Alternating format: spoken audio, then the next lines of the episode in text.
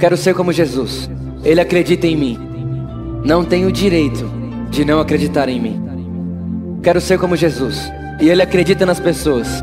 Não tenho direito de não acreditar nas pessoas. Quero ser como Jesus. E ele fez tudo por amor. Não temos o direito de não fazermos tudo por amor.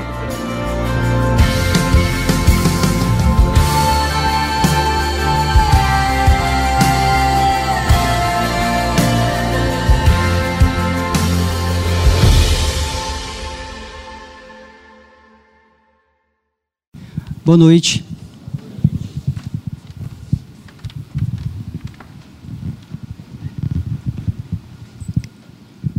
Vocês estão bem? Estão felizes? Eu queria compartilhar um pouquinho hoje sobre sobre as crianças, as nossas crianças. E é, esses dias eu estava lembrando de algumas coisas enquanto eu era criança e morava com meus pais, e lembrando de algumas coisas que a gente vivia. É, eu, meus irmãos, é, com meu pai, minha mãe. E era tão bom quando a gente era pequeno. Apesar que eu cresci, meu pai né, continua me tratando da mesma forma. É, eu já contei aqui uma vez que de vez em quando meu pai liga para mim, liga para meus irmãos e fala: Olha, eu mandei um dinheiro para vocês tomarem sorvete. E ele sempre trata a gente dessa forma. Eu, como amo sorvete, eu estou muito feliz com isso. E espero que continue sendo sempre assim. Continue que ele, espero que ele continue me vendo sempre assim. Porque, na verdade, eu nunca mudei a forma como eu vejo. E eu acredito muito pela maneira como ele trata a mim e meus irmãos, que ele continua nos vendo sempre como aquelas criancinhas. E eu tenho lá em casa, cada um, na verdade, nós somos assim, três irmãos, cada um tem um apelido de, de criança, que eu não vou contar para vocês, porque depois vai que de repente isso viraliza, né? Mas a gente tem isso em casa. E é um segredo nosso, a gente se trata assim, e dentro de casa. Mas, estou vendo minha irmã ali, tá dando risada, porque ela acho que está querendo falar. Mas fica só entre nós. É, para quem não sabia, Thaís, a minha irmã. Olha lá. É, dá para perceber, acho que a aparência, né? O, óculos. Bom, é, eu estava lembrando hoje, tentando, uma das coisas que eu queria lembrar, estava tentando lembrar de alguma das coisas que a gente vivia, que a gente fazia como criança, e eu lembrei. Quando meu pai era, não sei você, mas quando eu era bem pequeno, meu pai com um carro, assim que ele comprou o carro, ele chamava a gente para lavar o carro junto com ele. E ele falava, filho, com uma, uma, empolgação tão grande, vamos lavar o carro. E eu olhava para meu pai com aquela empolgação e eu, vamos. Porque ele falava de um jeito tão empolgado que eu falava, nossa, deve ser muito bom lavar carro. E aí eu peguei, saía correndo, eu e meus irmãos, a gente pegava uns baldes que a gente mal conseguia carregar, cheio de água, com espuma, e à medida que a gente andava, caía mais para fora do que de repente quando a gente chegava lá. E ele, cadê filho? Eu trouxe para ele. Não, mas caiu. Aí só ele seguir o rastro que ele viu onde, é tá, onde estava tudo. Mas a gente fazia aquilo com uma alegria muito grande. E eu lembro que ele chamava eu, meus irmãos, e a gente fazia uma festa era uma garagem bem grande e a gente naquela garagem abria assim o portão da garagem e de repente começava com a mangueira, com aquela água cheia de espuma e a gente no meio das lavagens ali, a gente jogava água um no outro. É claro que ele tinha que começar, porque se a gente começasse, a gente ficava com medo de repente algum castigo. Mas ele começava a jogar água na gente, então a gente devolvia a água e de repente a gente pegava aquelas espumas e mexia, mexia e jogava a espuma para cima. E era uma festa, era muito bom a gente vivia como se lavar o carro fosse a melhor coisa do mundo. E na verdade eu não é a melhor coisa do mundo, mas aquele momento era a melhor coisa do mundo. Percebe que lavar carro para você talvez não seja uma coisa muito boa, mas naquele momento eu estava tendo um relacionamento com meu pai. Então aquilo era muito bom. E ainda mais por causa da empolgação dele. Vamos lavar o carro. Só que algumas vezes ele chegava para mim, para meus irmãos, e na correria do dia ele não poderia lavar o carro, então ele falava assim: Tiago, Tim e Thaís, lavem o carro que o papai não pode lavar. E ele falava com aquela empolgação. E eu perguntava: Mas o senhor não vai? E ele: Eu não posso. Então lavar o carro era horrível. Porque a gente falava: Nossa, o pai não vai, então agora se tornou uma obrigação. E a gente então pegava todas aquelas coisas para poder lavar o carro, ia para a garagem, era o mesmo carro, era a mesma garagem, eram os mesmos utensílios, mas não tinha o papai. Então a gente fazia aquilo e parecia, era pesado, sabe? Era chato. Lavar carro acaba se tornando chato. Até que depois de um tempo ele percebeu que quando ele ia lá ver o carro, ele falava: Vocês lavaram mesmo? E a gente lavou, pai. E ele procurava assim, é engraçado que ele passava a mão e de repente encontrava barro. E a gente, pai, eu juro que eu lavei. E ele, filho, mas está sujo. Eu falei, não sei como, pai, mas estava lavado para mim. Isso me faz pensar que às vezes, se tem algo na tua vida, na minha vida, que às vezes se torna pesado, será que falta o papai?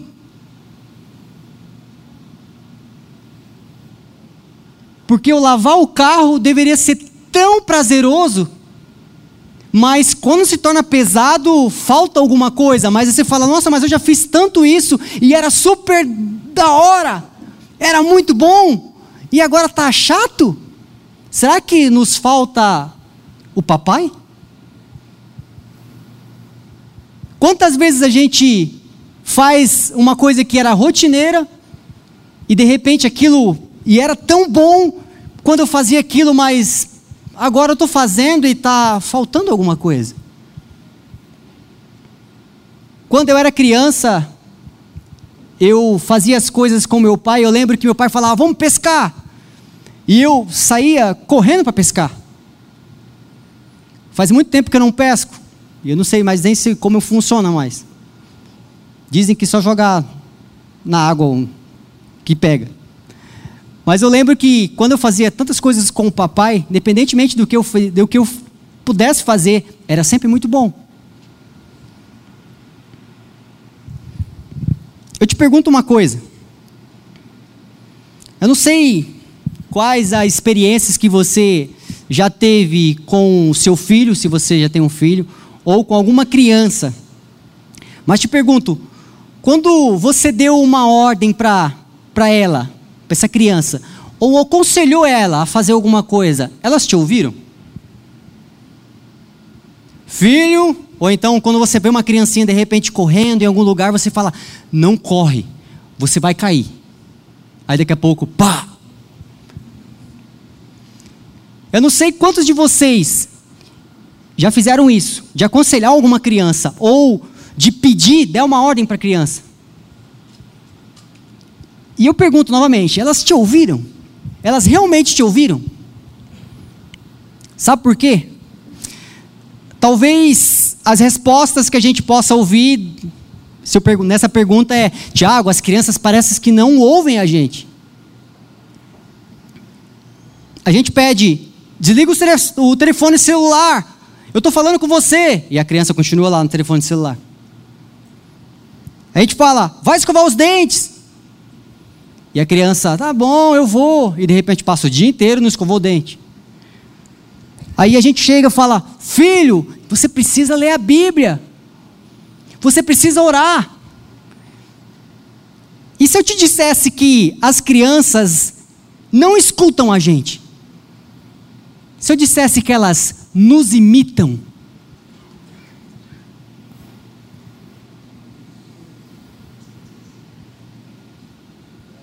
Para quem entendeu, acho que eu já podia ir embora.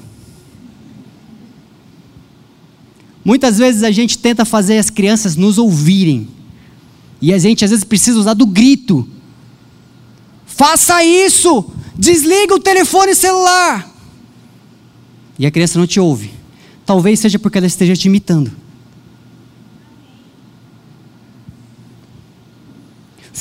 Filho, vamos ler a Bíblia! E ela não lê a Bíblia. Talvez seja porque ela esteja te imitando. Filho, você precisa orar. Você precisa respeitar a mamãe. Talvez ela esteja te imitando. As crianças não ouvem a gente, elas nos imitam. 1 Coríntios Convido vocês a abrir a, a Bíblia, 1 Coríntios capítulo 11, versículo 1. 1 Coríntios capítulo 11, versículo 1.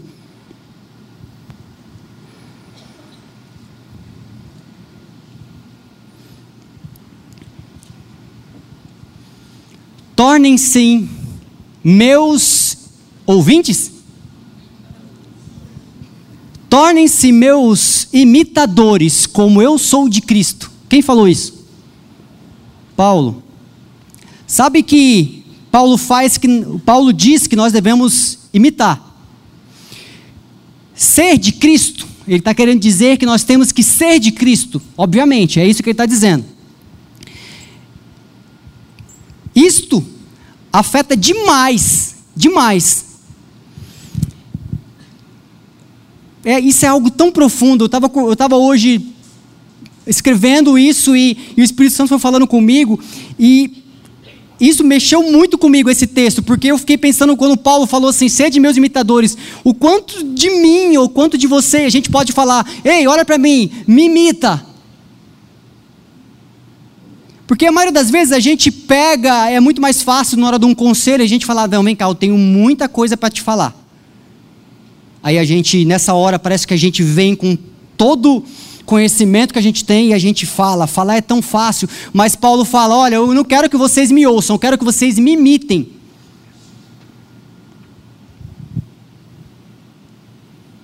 Porque falar é fácil. Como, se eu não me engano, Pedro, Santo Agostinho que fala, né? Pregue a todo instante. Se for preciso, fale.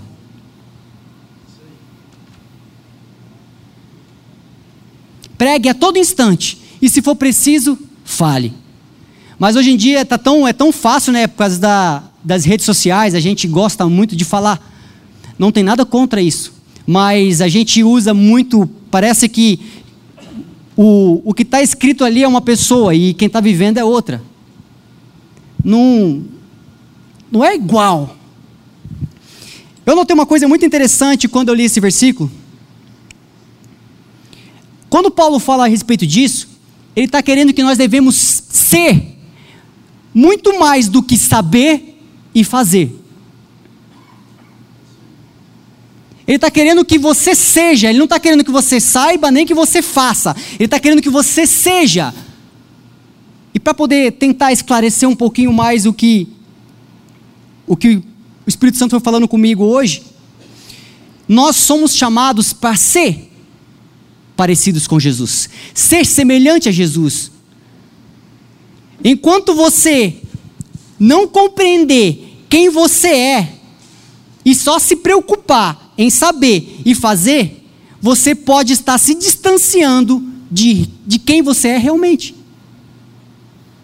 Se você se preocupa apenas em saber, ter o conhecimento e em fazer, você talvez esteja se distanciando de quem você realmente tem que ser. Quer ver um exemplo disso? Às vezes a gente quer fazer a obra de Cristo, mas não conhece o Cristo da obra. Às vezes a gente quer pegar o microfone e falar sobre Jesus, porque eu conheço Jesus. Às vezes eu quero ir para a rua e eu quero manifestar todos os sinais que Cristo fazia, mas na verdade eu não vivo quem eu nasci para ser. Então, muito mais importante do que você saber ou você fazer é você ser. Consequentemente, quem é, sabe e faz. É interessante que às vezes a gente, quando a gente vê algo empolgante, esses dias eu vi de um amigo nosso, é, vocês, acredito que vocês, vocês, a maioria conhece.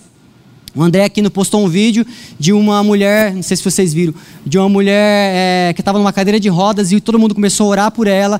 E aí e enquanto o ministério louvava, um rapaz orava e o ministério continuava cantando, cantando, cantando. De repente, aquela menina na cadeira de roda começou a ficar em pé, deu dois passos, de repente ela saiu correndo.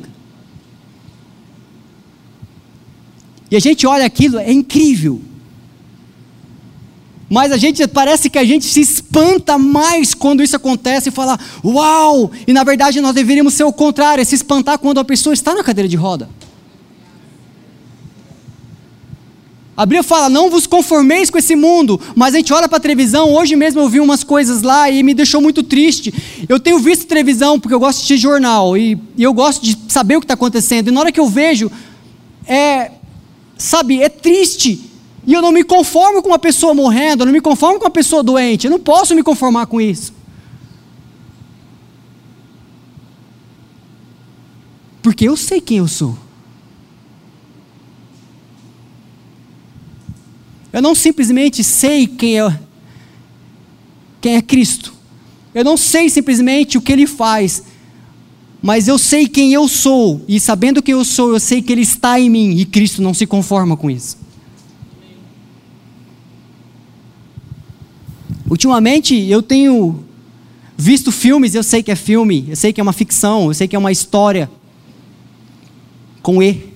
E de repente a gente olha com aquilo e olha tudo aquilo e fala, cara, é, mas eu não me conformo com a pessoa batendo na outra, eu não me conformo com a pessoa atirando na outra, eu não me conformo com isso.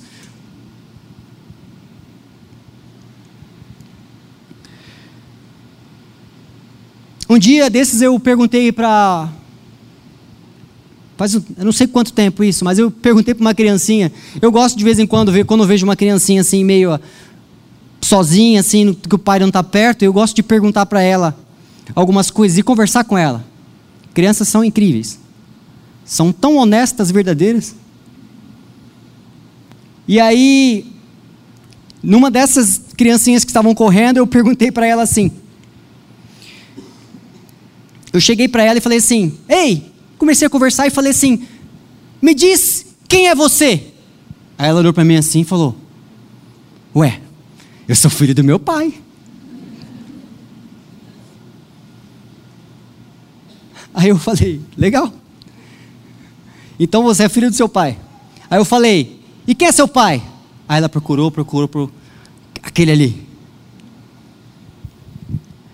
E achei engraçado aquilo. E hoje, quando eu estava escrevendo isso, eu me lembrei disso, dessa pergunta. E eu convido vocês a abrir novamente a Bíblia em Efésios, capítulo 5, versículo 1. Efésios capítulo 5, versículo 1.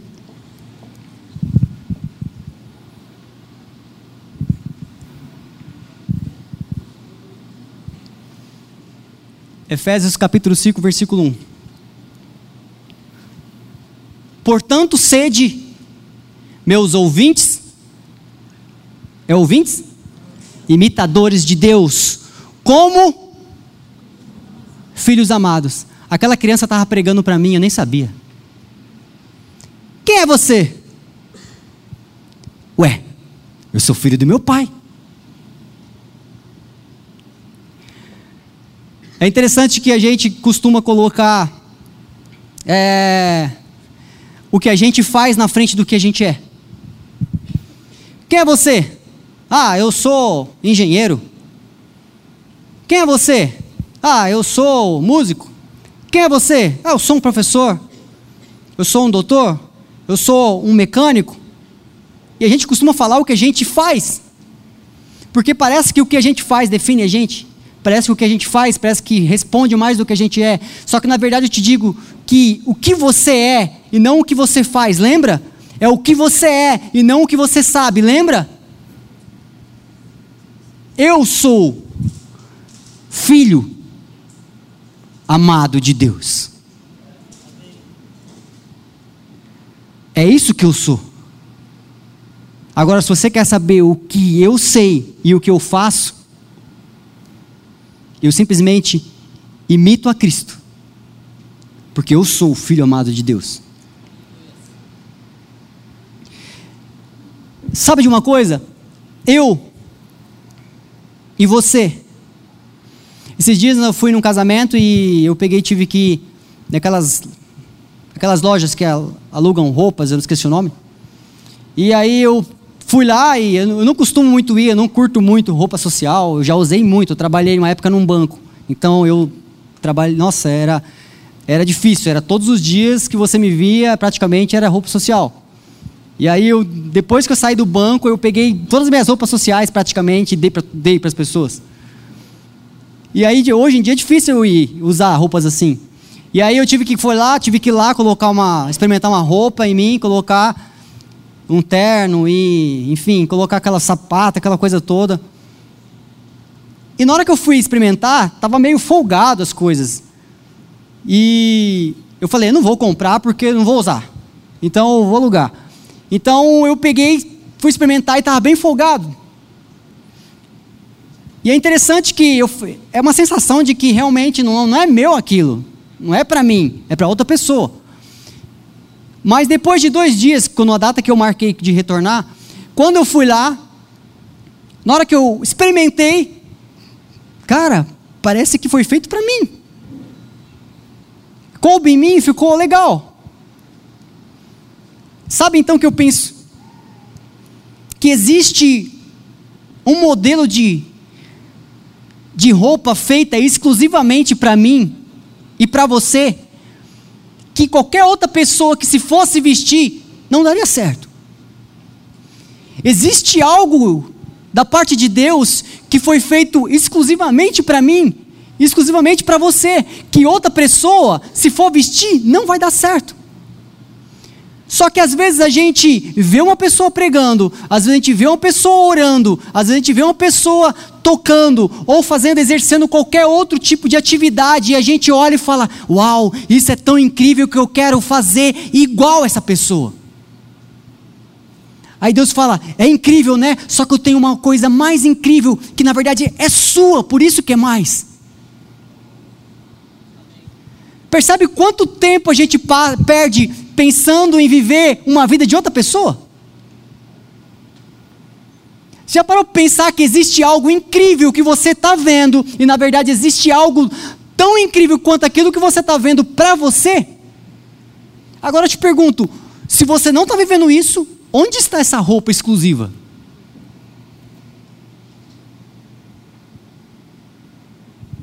A maioria de nós não compreendeu ainda que existe algo incrível para ser vivido, que na verdade foi feito exclusivamente para você. E nós passamos a vida inteira almejando algo incrível, sendo que tem algo exclusivo pronto para a gente.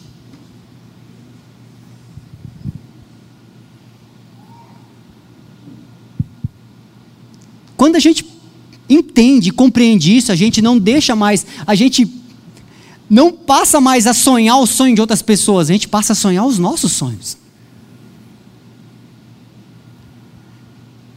Eu lembro que, assim que eu comecei a estudar música, eu via alguns bateristas tocando e eu falava: Nossa, eu quero ser igual esse cara, eu quero ser igual esse cara, eu quero ser igual esse cara. E de repente eu comecei a estudar muito na época, muito, muito, muito mesmo.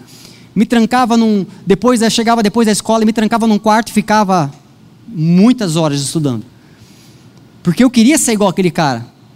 E é interessante que eu focava naquele cara e queria ser ele. Então, eu, cheguei a um tempo, eu passei a fazer coisas igual ele fazia. E eu falava, nossa, eu estou evoluindo. Até que um dia eu parei para pensar e eu falei, nossa, as pessoas começaram a falar, nossa, está tocando igual tal pessoa. E eu falava, nossa, cara, está dando certo.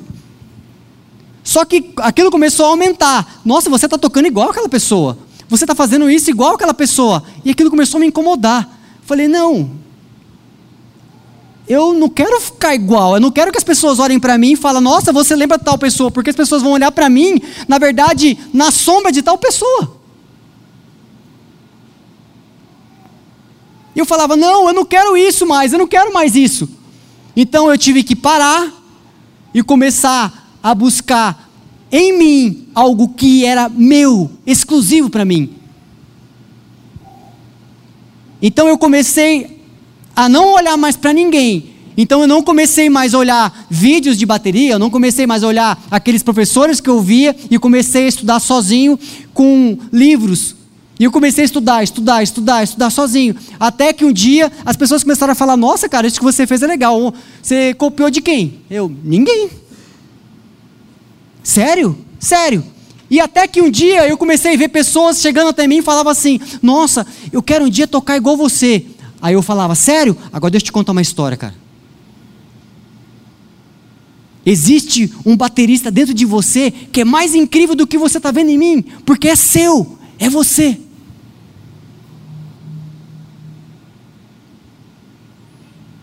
Você percebe que a gente, se não tomar cuidado, a gente passa a viver à sombra do que alguém está vivendo?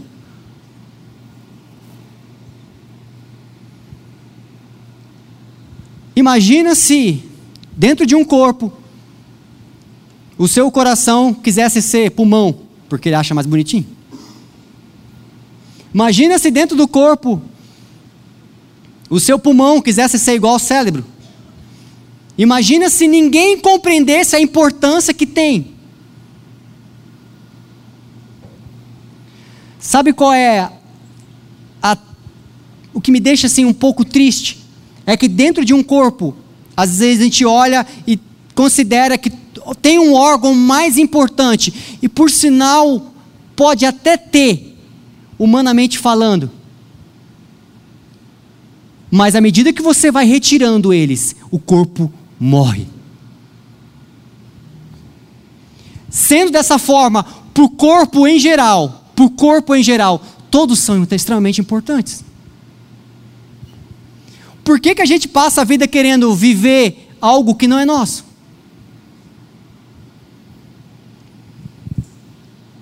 Cuidado com o que a gente está vendo.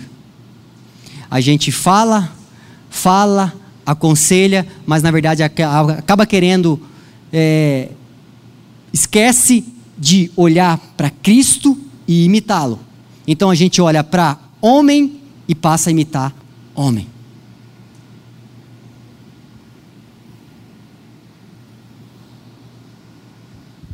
Em Mateus capítulo 6, versículo 25, a partir do versículo 25, eu gostaria de ler isso com vocês. Mateus capítulo 6.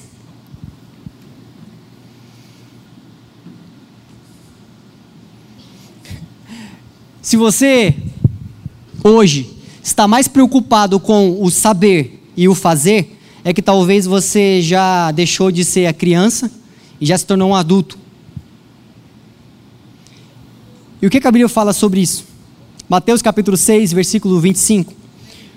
Por isso vos digo: não andeis cuidadosos da vossa vida pelo que haveis de comer ou beber, nem de vosso corpo pelo que haveis de vestir. Não é a vida mais que o alimento, e o corpo mais que o vestido? Olhai para as aves do céu, que não semeiam, nem ceifam, nem ajuntam celeiros, e o vosso Pai celestial os alimenta. Não valeis vós, vós muito mais do que elas? Qual de vós, por mais ansiosos que esteja, pode acrescentar um cúbito à sua estatura?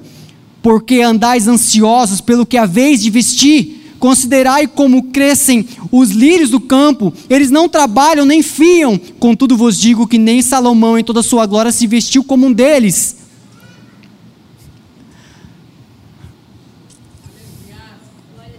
Se Deus, pois assim veste a erva do campo que hoje existe e amanhã é lançada ao forno, quanto mais a vós, homens de pouca fé, Assim não andeis ansiosos dizendo que é a vez de comer, ou que é a vez de beber, ou que é a vez de vestir, pois os gentios é que procuram todas essas coisas, porque vosso Pai celestial sabe que precisais de todas elas. Mas buscai primeiramente o seu reino e a sua justiça, e todas essas coisas vos serão acrescentados. Não andeis, pois, ansiosos pelo dia de amanhã, porque o dia de amanhã a si mesmo trará seu cuidado, e o dia bastam os seus próprios maus. Se você anda ansioso com alguma coisa, é que talvez você já se tornou um adulto demais para viver tranquilo como uma criança.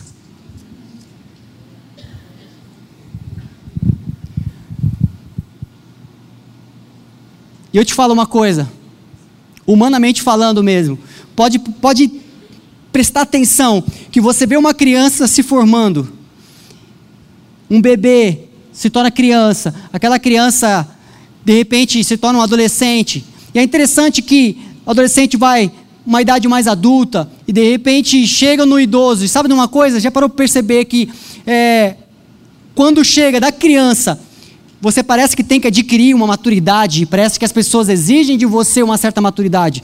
Maturidade é algo incrível, só que na verdade maturidade significa o final, o último estágio de desenvolvimento.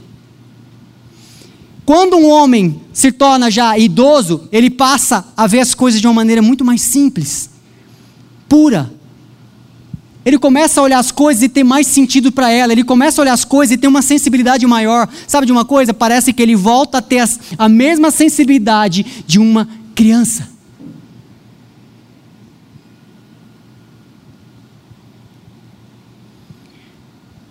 Quando eu era criança, eu não lembro que eu não tive problema nenhum. Eu nunca tive problema. Na verdade, as coisas que meus problemas quando eu era criança era: será que eu vou ganhar presente aniversário?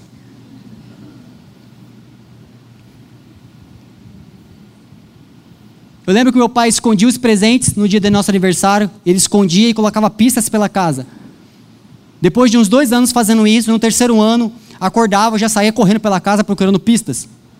E teve um dia que meu pai não fez isso, porque ele tinha que saiu cedo, fez alguma coisa, não, não fez.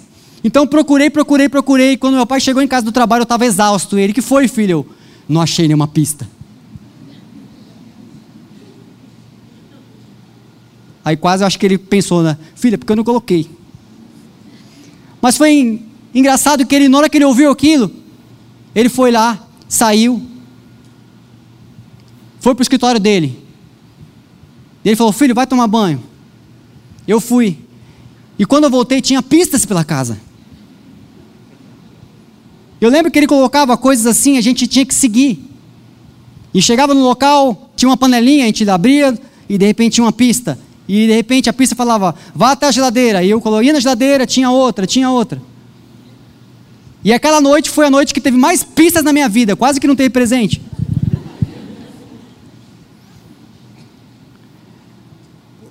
Nosso Pai, é como a gente prega aqui, Ele é o único Pai que se esconde querendo ser encontrado.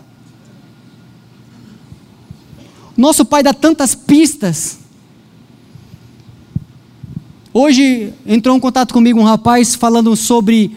Ele sabe da história que a gente viveu, de largar tudo, vir para São Paulo, enfim. E ele falou, cara, eu quero, compartilhar, quero que você me compartilhe um pouco isso, porque eu estou querendo fazer a mesma coisa. Aí eu falei para ele, falei, olha, foi incrível, mas eu quero que você entenda uma coisa. Isso foi algo que eu vivi, não viva na minha sombra. Talvez o que Deus tenha para você seja algo parecido, mas nem tudo que eu posso te falar, o que aconteceu, pode ser igual com você. Aí eu falei para ele assim: já, você já fez? O que, que você já fez? Ele, não, já estou procurando lugares para morar em São Paulo, para fazer assim. Eu falei, tá, e o que, que Deus tem falado a respeito disso?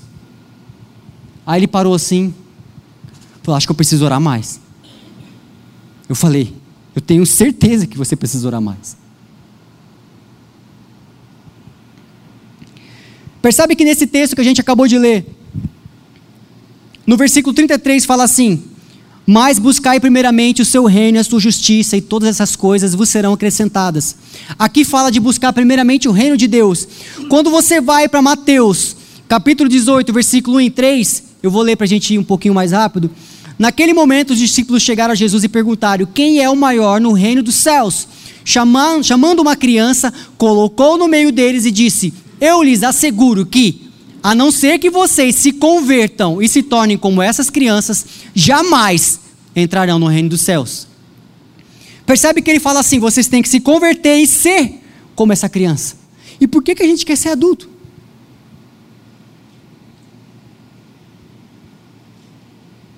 Por quê? Eu fui ver o significado da palavra adulto. Sabe o que significa? Forma, de um jeito informal, significa estar pronto para casar. E eu te falo uma coisa.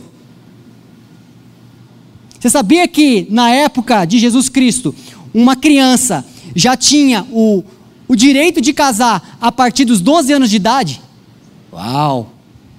E sabia de uma coisa? Que aquela criança, na verdade, quando tinha os seus 12 anos de idade, ela já tinha que construir a sua casa, ter plantado uma vinha, para depois disso poder sustentar uma mulher?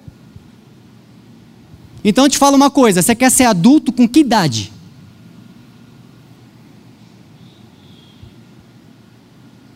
Se adulto é estar pronto para casar.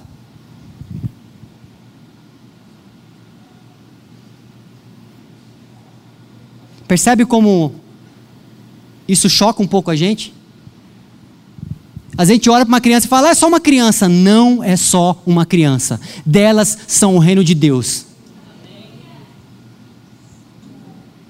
É interessante que na hora de a gente conversar sério com uma criança, a gente quer falar como adulto, mas na hora de brincar a gente quer falar como se ela não compreendesse. Então a gente faz até uma vozinha diferente.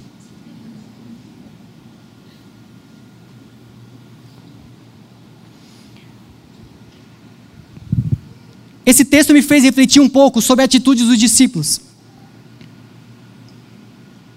Na verdade, em Mateus, Marcos capítulo 10, eu estava nesse final de semana é, viajando com o pessoal da banda e eu estava no momento conversando com o Tim, com o Tiagão, e eles falaram uma coisa para mim que me chamou muita atenção e me lembrou desse versículo.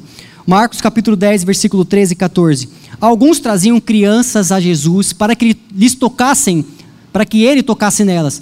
Mas os discípulos repreendiam. Quando Jesus viu isso, ficou indignado e lhes disse: Deixem vir em mim, a mim as crianças. Não as impeçam, pois o reino de Deus pertence aos que são semelhantes a elas.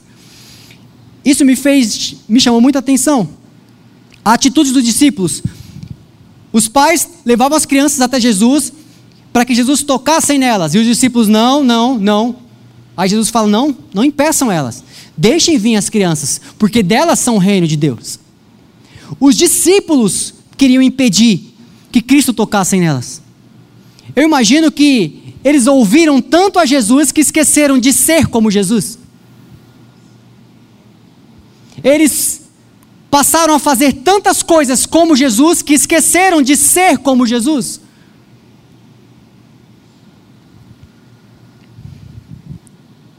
Se por acaso, hoje, nós, como discípulos, os pequeninos, que estão conhecendo a Cristo nesse exato momento, o que nós temos feito? quando eles querem tocar Jesus? O que, que a gente tem feito com nossos pequeninos quando eles se aproximam correndo para Jesus, porque eles simplesmente querem tocar em Jesus? E nós, como discípulos, às vezes, o que, que fazemos? Não, não, não. Não toque em Jesus. Eu caminho com Ele, eu sei dos gostos dele, você ainda não pode tocar em Jesus. Aí Jesus fala assim: Ah, pega um desses pequeninos e fala assim: aliás, só para vocês saberem que se vocês não se, não se tornarem como essas crianças, vocês não entrarão no reino de Deus. Lembra daquela criancinha que eu perguntei: quem é você? Quem é você? Ah, eu sou filho do meu pai. Às vezes a gente tem tornado a gente, por, por a gente não ser tão acessível, a gente também começa a limitar o acesso de Cristo nas pessoas. Quer ver um exemplo disso? Quando as pessoas chegam para você e falam assim, cara, eu tô tão triste, eu não sei o que está acontecendo na minha vida, e, nossa, estou passando por uma situação tão complicada, aí você dá um abraço nela, enche o peito e fala, vamos na minha igreja. Cristo dentro de você, pronto para tocar naquela pessoa, pronto para se manifestar. E a gente fala: Ah, vamos na minha igreja.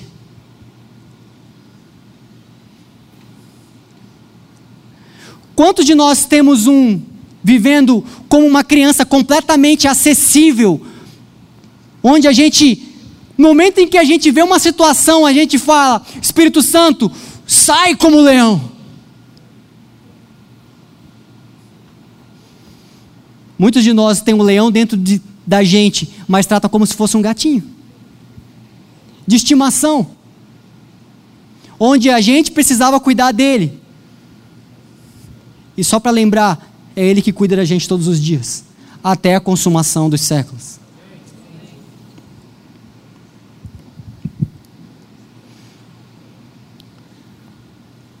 Eu tenho compreendido que para a gente poder viver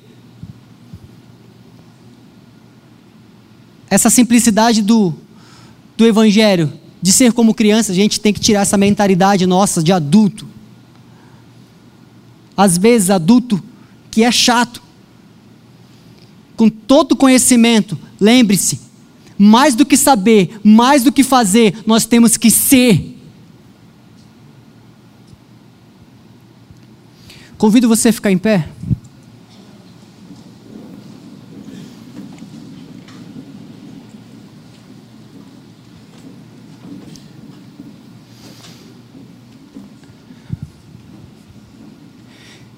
Há umas duas semanas atrás, eu vivi uma situação onde eu fiquei um pouco triste. E eu comecei a falar muito com o Espírito Santo. E eu falava com o Espírito Santo, mas eu fiz isso, Espírito Santo, eu fiz aquilo e não deu certo.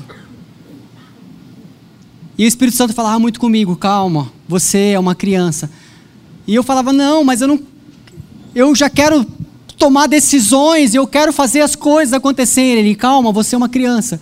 E à medida que eu ouvia isso dentro de mim, calma, você é uma criança, eu fui entendendo. Se eu sou uma criança, então na verdade eu sou um pai que tem cuidado de mim, então não tenho que me preocupar com nada. Então, naquele momento, eu comecei a falar assim: Espírito Santo, eu sou uma criança de Deus. Eu sou uma criança de Deus. Eu sou uma criança de Deus. E o Espírito Santo me lembrou uma coisa. Porque o Filho de Deus se tornou o Filho do homem, para que os filhos do homem se tornassem filhos de Deus. Eu sou um filho de Deus, uma criança de Deus.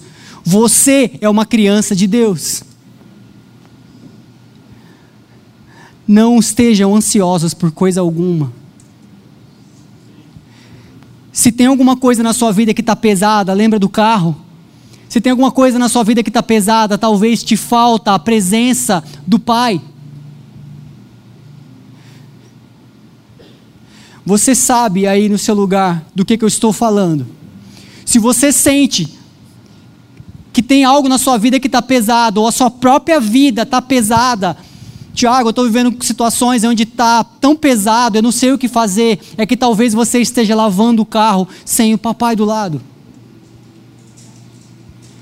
E eu te convido a viver uma experiência onde o seu pai vai estar com você sempre. Igreja, eu convido vocês a orarem comigo.